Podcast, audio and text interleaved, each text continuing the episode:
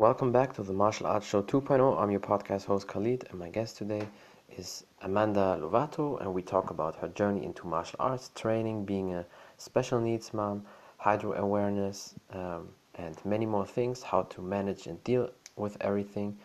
And yeah, just stay tuned. Hello, how are you doing? Good, how are you?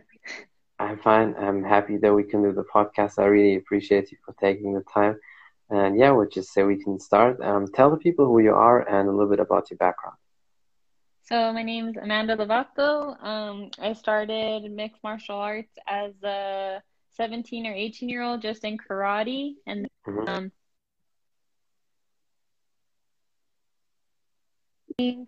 in 2012 I had my first amateur kickboxing fights, and then I made my MMA debut in 2013. Oh, that's you know pretty long time considering especially i mean really um, when women's mma started was 2012 13 when it got the hype. I know back then i think even 2009 or 2010 some women that, that fought in strikeforce but definitely when it really ramped up was around 2012 2013 so for a woman to do mma you're pretty long in the game. We're getting there hopefully. Mm-hmm. And um, how did you uh, get into MMA? Was it because of your previous martial arts background, or you just thought, you know, you want to test something new? So I had started a karate um, when I was living with my grandma, and uh, I actually um, was the coach's uh, daughter's sparring partner for a while. Mm. And I was really overweight at the time, and she, yeah. I went in there and she she kicked my butt but I just kept going back and kept going back. And then um, I later mm-hmm. relocated to Albuquerque, and uh, I really wanted to try yeah. actually fighting. So um, I got into a gym over here, and then I started like my full MMA training. And then, mm-hmm. like I said, I made my MMA debut in uh, 2013. Um, yeah. I had a good amateur career. I was three and one as an amateur, and then I had a lot of boxing and kickboxing smokers. Mm-hmm. And then um, I'm struggling a little bit as a pro, but I just keep moving forward regardless of what's thrown my way. I just keep mm-hmm. going, and ultimately, uh, I think who I've become through doing MMA means so much more to me as a person than uh, definitely yeah. anything else. That that's true, and also I think a lot of people put um, themselves on under too much pressure because they all think all the time about the all-time best, like the goats, what they say in, in MMA, like GSP, Jon Jones, Khabib, or in women like Valentina Shevchenko and all, all these other fighters. But reality is, these will be always, even if MMA will be one day 50 years or 100 years, there will be not more than 50 of these fighters who are, who are the very best. And there will be always some, you know, champions and very good ones. But there's always levels to something. And especially, I think, if if you do it like you know as a mom like you do and it's still your passion there's nothing wrong with that and you take the journey if you win a little title on the journey perfect and if not i think you can still be proud and because most people wouldn't even step in the cage and it's definitely mm-hmm. badass and especially to do as a woman and i think and also you young you will still improve and it's also a matter of time and you know that that that's the thing because all these very best people. They started everything really young. And if you know you start with 25 or so and then a fighter is 32 and then they get into the UFC or other organizations it's normal that they lose you know to the very best because they all start with five six or so. So I think um, that's why a lot of people um, get upset when they don't have the best record. But reality is most of the fighters will never have. So I guess it's it's still okay in my opinion. Yeah and also you know i think whatever you did so far you can definitely be proud of. You i mean you did several different martial arts styles boxing karate mma and also you definitely achieved something. Yeah. Um yeah i think ultimately uh who I've become through martial arts and everything is just more important to me than anything. And then um, when I mm-hmm. had my son, uh, he had a really rough first year. The year he was born, yeah. he had a, I think, seven surgeries. By the time he was eight months, we were just constantly in the hospital for um, shunt malfunctions for his hydrocephalus.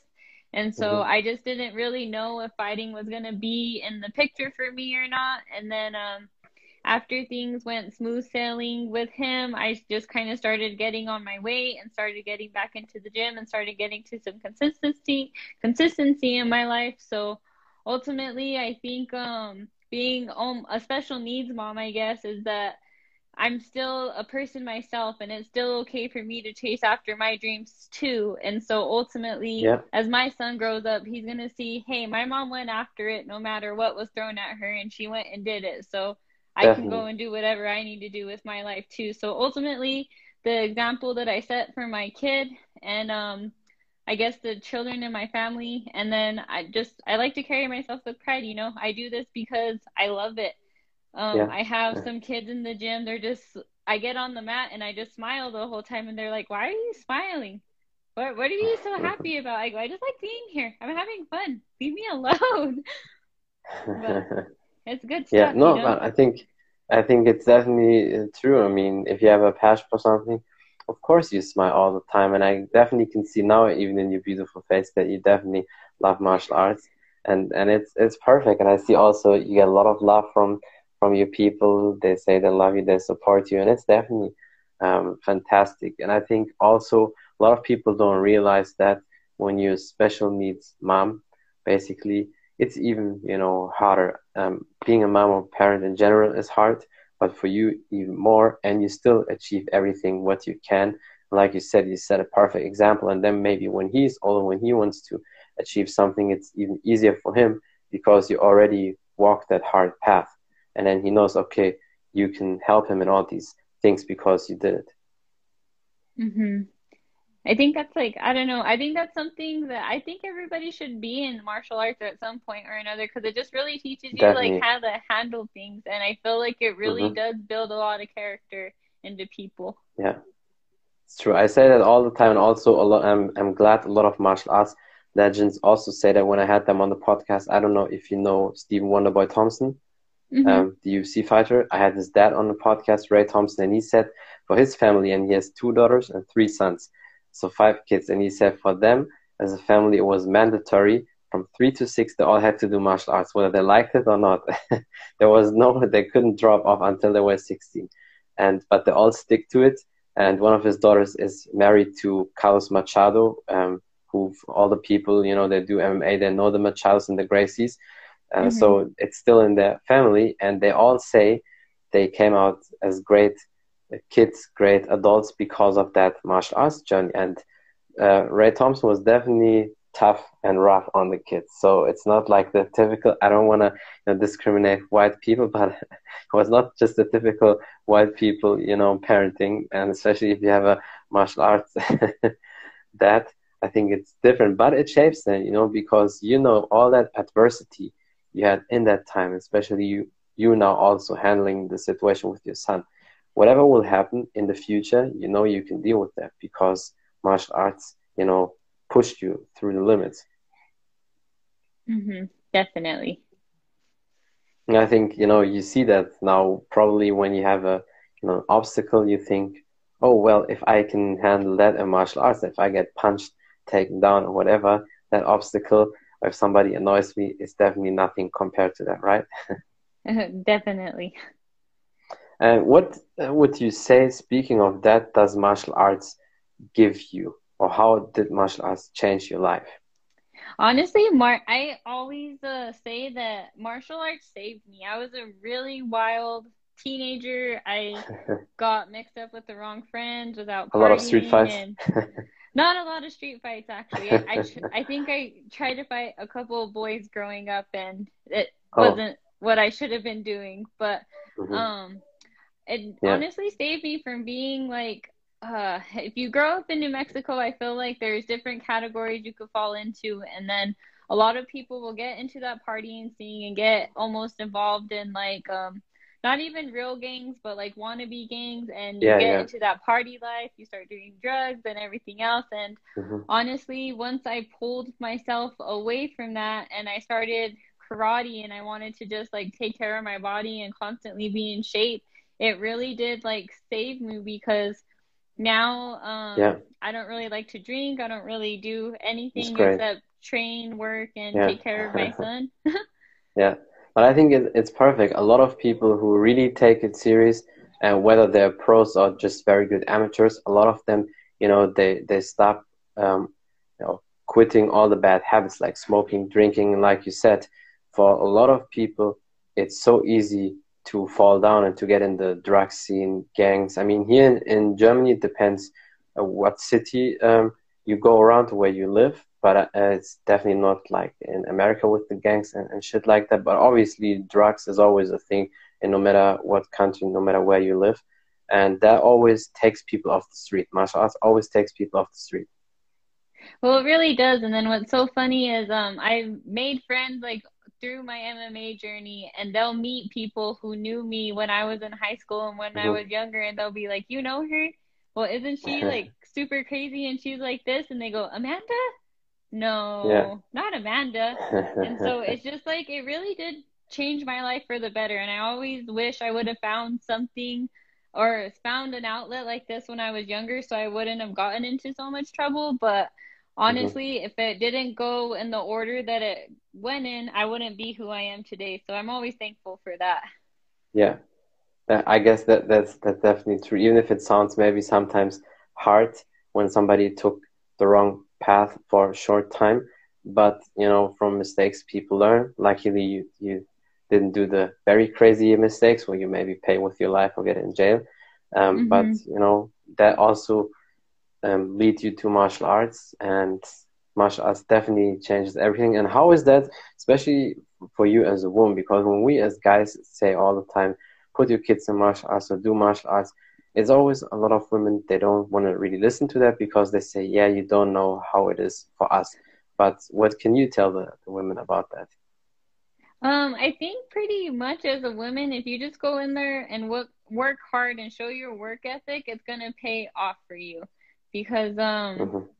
I wanted to do boxing when I was younger and I would beg my mom and tell her, I want to do boxing, I want to do boxing. They'd be like, boxing isn't for girls. But when I had the opportunity to live with my grandma and I told my grandma, I want to do karate or I want to do kickboxing or something, she thought, okay, well, let's go to the gym. And then she took me to the gym and I got beat okay. up by the coach's daughter and I kept going back. But it's really made me who I am today. So I don't like. Yeah how would you say it? Whether away from that or anything. mm-hmm. But you know, also you probably showed from the first day fight hard because if you get beat up, a lot of people when that happens, especially if it's one of the first days, they don't come back. But you came back and you showed the people, okay, I will train, I will get the skills until I can hang up with these people. So I guess you immediately showed the fighter heart. And I think heart is something I don't know how you see that, but it's for a lot of people a 50 50 thing. Some people say you can teach heart, and some people say you can't. Because you can teach obviously skills, but heart is a thing like work ethic. You can't really, in my opinion, you can't really teach it too much. It's something you, you have to have. Mm-hmm. Well, so I think heart is something that you have to have, but I also think you need to have like this grittiness and this mental toughness. Mm-hmm. And just yeah. the older I get, the more I realize you can build that mental toughness and you can mm-hmm. build that gritty, but it's going to be a matter of whether you want to take the easy way with things or if you're going to do something hard. So it's yeah. going to be whether you want to make yourself do something that you don't want to do every day. And I think that helps build that mental toughness and it builds that grittiness because if you could overcome one small obstacle a day, then you're already growing.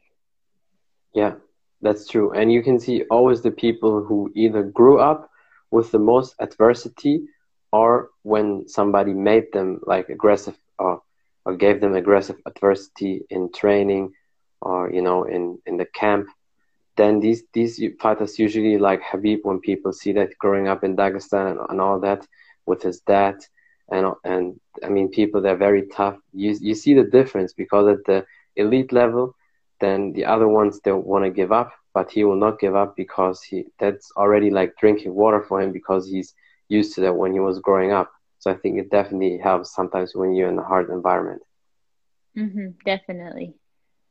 So do you also say probably that helped you in some moments when when you felt like okay i'm fatigued maybe i want to give up but you just can't especially now when you're a mother, you always think a little bit, you know, different, and you have a higher purpose now.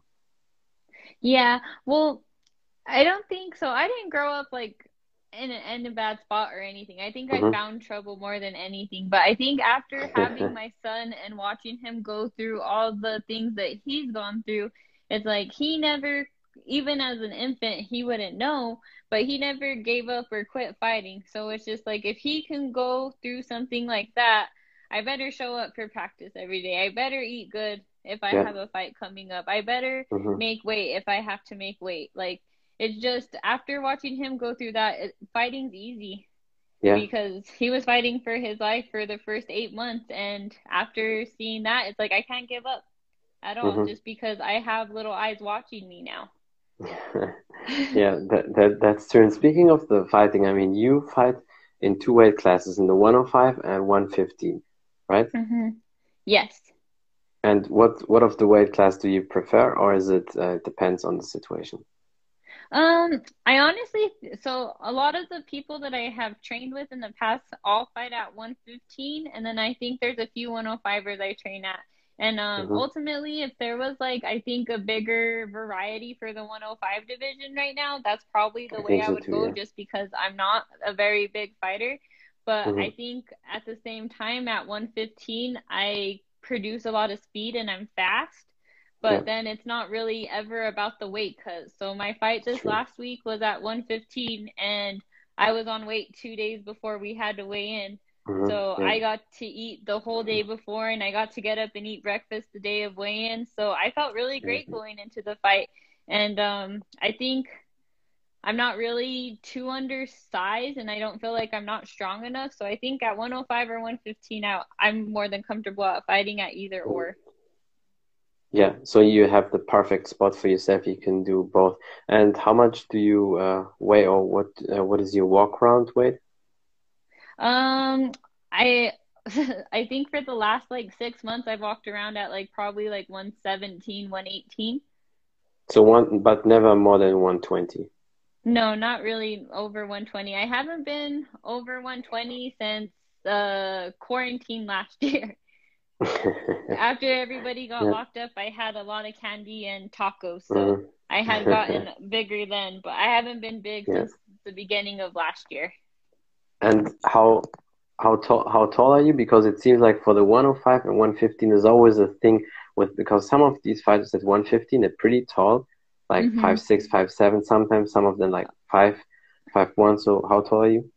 I'm five foot, so I'm pretty short. It's a perfect spot that weight yeah, it seems like that weight's definitely a perfect spot for you. One, 150 between 150 and 120. I think it's good. So you can still cut pretty easy for 105. Mm-hmm. And obviously 115 is like just a little bit softer and your normal training probably. yeah. And um, do you have any uh, goals for, for your future? Any, you know, fights planned or you just go with the flow? Um, just kind of go with the flow and whatever my coaches uh have planned for me. I'm hoping that I could get my first professional win before the end of 2021. So that's my only goal right now. But mm-hmm. I think at the end of the day, I just like to grow as a person and be a better person. So that's really yeah. my main focus in life is just to be the best person I could be. That's definitely a great focus, and I think you are already, and you will definitely be more and more in the future for sure. And um, yeah, is there anything else you want to say? Some something you want to promote, maybe, or some last advices for the people? Maybe um, some tips for, especially for mothers out there. Um, I think my only tip I could be is, or the tip that I can give, or any advice I can give is, uh, don't be afraid of change. Like embrace it, mm-hmm. because mm-hmm. man changing does so much for you. And I think when you're forced to grow as a person, you just come out a more stronger, badass person on the other side. So embrace that change, or if there's any struggles going on, just head it straight head on, you know, don't give yeah. up. And then lastly, I just like to thank my sponsors at Guardian Athletic for being in my corner and uh, the Mad Kingdom Clothing Company for always being in my corner, win or lose. Uh, fight camp or not, they're always there for me. So I just appreciate the people in my corner. And um, big shout out to my team at Fit NHB, New Mexico Wild Bunch. um, hoping that all of us have a mm. good year over there. Yeah, that that's amazing, and I mean, I think you're in good hands for sure. And thank you so much for your time. I really appreciate you, and I definitely hope we can do couple more podcasts this year, maybe. And yeah, thank you everybody for watching and listening. Until next time, bye. Thank you for having me. Bye. Anytime. Bye.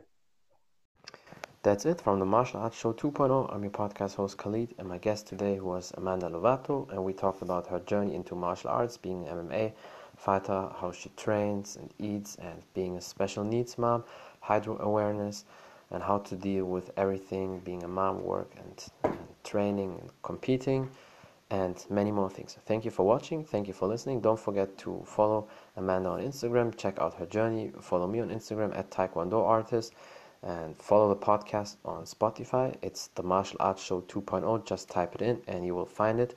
Or if you an Apple user, just iTunes, you can listen there and give me a rating. Until next time, bye everybody.